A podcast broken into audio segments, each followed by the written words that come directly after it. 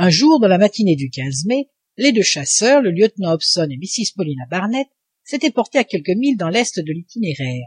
Marbre et sabine avaient obtenu de leur lieutenant la permission de suivre quelques traces fraîches qu'ils venaient de découvrir et non seulement jasper hobson les y autorisa mais il voulut les suivre lui-même en compagnie de la voyageuse. Ces empreintes étaient évidemment dues au passage récent d'une demi-douzaine de daims de grande taille. Pas d'erreur possible. Marbre et sabine étaient affirmatifs sur ce point et au besoin ils auraient pu nommer l'espèce à laquelle appartenaient ces ruminants. La présence de ces animaux en cette contrée semble vous surprendre monsieur hobson demanda mrs paulina barnett au lieutenant. En effet madame répondit jasper hobson et il est rare de rencontrer de telles espèces au-delà du cinquante-septième degré de latitude. Quand nous les chassons c'est seulement au sud du lac de l'esclave là où se rencontrent avec des pousses de saule et de peupliers certaines roses sauvages dont les daims sont très friands il faut alors admettre que ces ruminants aussi bien que les animaux à fourrure traqués par les chasseurs s'enfuient maintenant vers des territoires plus tranquilles. Je ne vois pas d'autre explication de leur présence à la hauteur du soixante cinquième parallèle répondit le lieutenant en admettant toutefois que nos deux hommes ne se soient pas mépris sur la nature et l'origine de ces empreintes. Non mon lieutenant répondit sabine non. Marbre et moi nous ne nous sommes pas trompés. Ces traces ont été laissées sur le sol par ces daims que nous autres chasseurs nous appelons des daims rouges et dont le nom indigène est wapiti cela est certain ajouta marbre de vieux trappeurs comme nous ne s'y laisseraient pas prendre. D'ailleurs mon lieutenant entendez-vous ces sifflements singuliers? Jasper hobson mrs paulina barnett et leurs compagnons étaient arrivés en ce moment à la base d'une petite colline dont les pentes dépourvues de neige étaient praticables. Ils se hâtèrent de la gravir tandis que les sifflements signalés par marbre se faisaient entendre avec une certaine intensité. Des cris semblables au braiement de l'âne s'y mêlaient parfois et prouvaient que les deux chasseurs ne s'étaient pas mépris jasper hobson mrs paulina barnett marbre et sabine parvenus au sommet de la colline portèrent le regard sur la plaine qui s'étendait vers l'est. Le sol accidenté était encore blanc à de certaines places mais une légère teinte verte tranchait en maint endroit avec les éblouissantes plaques de neige. Quelques arbustes décharnés grimaçaient çà et là. À l'horizon de grands icebergs nettement découpés se profilaient sur le fond grisâtre du ciel des wapitis des wapitis les voilà s'écrièrent d'une commune voix sabine et marbre en indiquant à un quart de mille dans l'est un groupe compact d'animaux très aisément reconnaissables mais que font-ils? demanda la voyageuse ils se battent madame répondit jasper hobson. C'est assez leur coutume quand le soleil du pôle leur échauffe le sang. Encore un effet déplorable de l'astre radieux de la distance à laquelle ils se trouvaient jasper hobson mrs paulina barnett et leurs compagnons pouvaient facilement distinguer le groupe des wapitis c'étaient de magnifiques échantillons de cette famille de daims que l'on connaît sous les noms variés de cerfs à cornes rondes cerfs américains biches élans gris et élans rouges. Ces bêtes élégantes avaient les jambes fines. Quelques poils rougeâtres dont la couleur devait s'accentuer encore pendant la saison chaude parsemaient leurs robes brunes. À leurs cornes blanches qui se développaient superbement on reconnaissait facilement en eux des mâles farouches car les femelles sont absolument dépourvues de cet appendice ces wapitis étaient autrefois répandus sur tous les territoires de l'amérique septentrionale et les états de l'union en recelaient un grand nombre.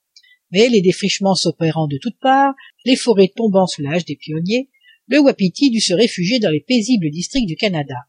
Là encore la tranquillité lui manqua bientôt et il dut fréquenter plus spécialement les abords de la baie d'hudson en somme le wapiti est plutôt un animal des pays froids cela est certain.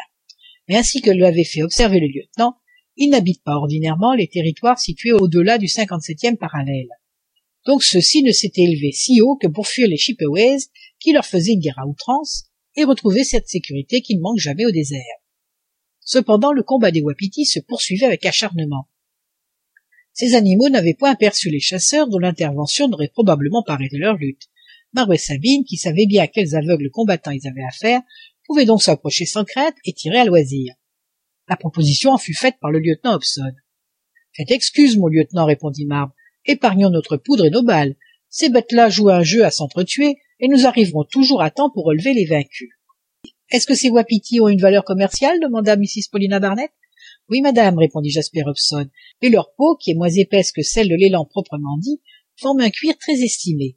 En frottant cette peau avec la graisse et la cervelle même de l'animal on la rend extrêmement souple et elle supporte également bien la sécheresse et l'humidité. Aussi les indiens recherchent ils avec soin toutes les occasions de se procurer des peaux de wapiti mais leur chair ne donne-t-elle pas une venaison excellente? Médiocre madame répondit le lieutenant. Fort médiocre en vérité. Cette chair est dure d'un goût peu savoureux. Sa graisse se fige immédiatement dès qu'elle est retirée du feu et s'attache aux dents. C'est donc une chair peu estimée et qui est certainement inférieure à celle des autres cependant faute de mieux pendant les jours de disette on en mange et elle nourrit son homme tout comme un autre. Mrs paulina barnett et jasper hobson s'entretenaient ainsi depuis quelques minutes lorsque la lutte des wapitis se modifia subitement. Ces ruminants avaient-ils satisfait leur colère? Avaient-ils aperçu les chasseurs et sentaient-ils un danger prochain? Quoi qu'il en fût au même moment à l'exception de deux wapitis de haute taille toute la troupe s'enfuit vers l'est avec une vitesse sans égale. En quelques instants ces animaux avaient disparu et le cheval le plus rapide n'aurait pu les rejoindre. Les deux daims superbes à voir étaient restés sur le champ de bataille. Le crâne baissé corne contre corne les jambes de l'arrière-train puissamment arc-boutées ils se faisaient tête. Semblables à deux lutteurs qui n'abandonnent plus prise dès qu'ils sont parvenus à se saisir ils ne se lâchaient pas et pivotaient sur leurs jambes de devant comme s'ils étaient rivés l'un à l'autre quel acharnement! s'écria mrs paulina barnett oui répondit jasper hobson ce sont des bêtes rancunières que ces wapitis et elles vident là sans doute une ancienne querelle mais ne serait-ce pas le moment de les approcher tandis que la rage les aveugle demanda la voyageuse. Nous avons le temps madame répondit sabine. Et ces daims là ne peuvent plus nous échapper. Nous serions à trois pas d'eux le fusil à l'épaule et le doigt sur la gâchette qui ne quitteraient pas la place. Vraiment? En effet madame dit jasper hobson qui avait regardé plus attentivement les deux combattants après l'observation du chasseur. Et soit de notre main soit par la dent des loups.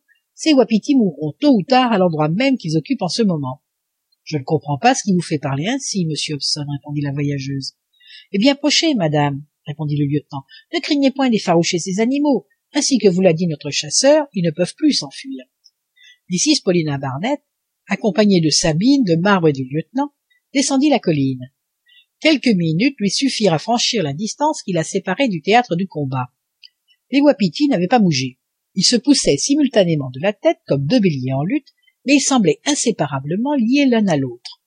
En effet dans l'ardeur du combat les cordes des deux wapitis s'étaient tellement enchevêtrées qu'elles ne pouvaient plus se dégager à moins de se rompre. C'est un fait qui se produit souvent et sur les territoires de chasse il n'est pas rare de rencontrer ces appendices branchus gisant sur le sol et attachés les uns aux autres. Les animaux ainsi embarrassés ne tardent pas à mourir de faim ou ils deviennent facilement la proie des fauves.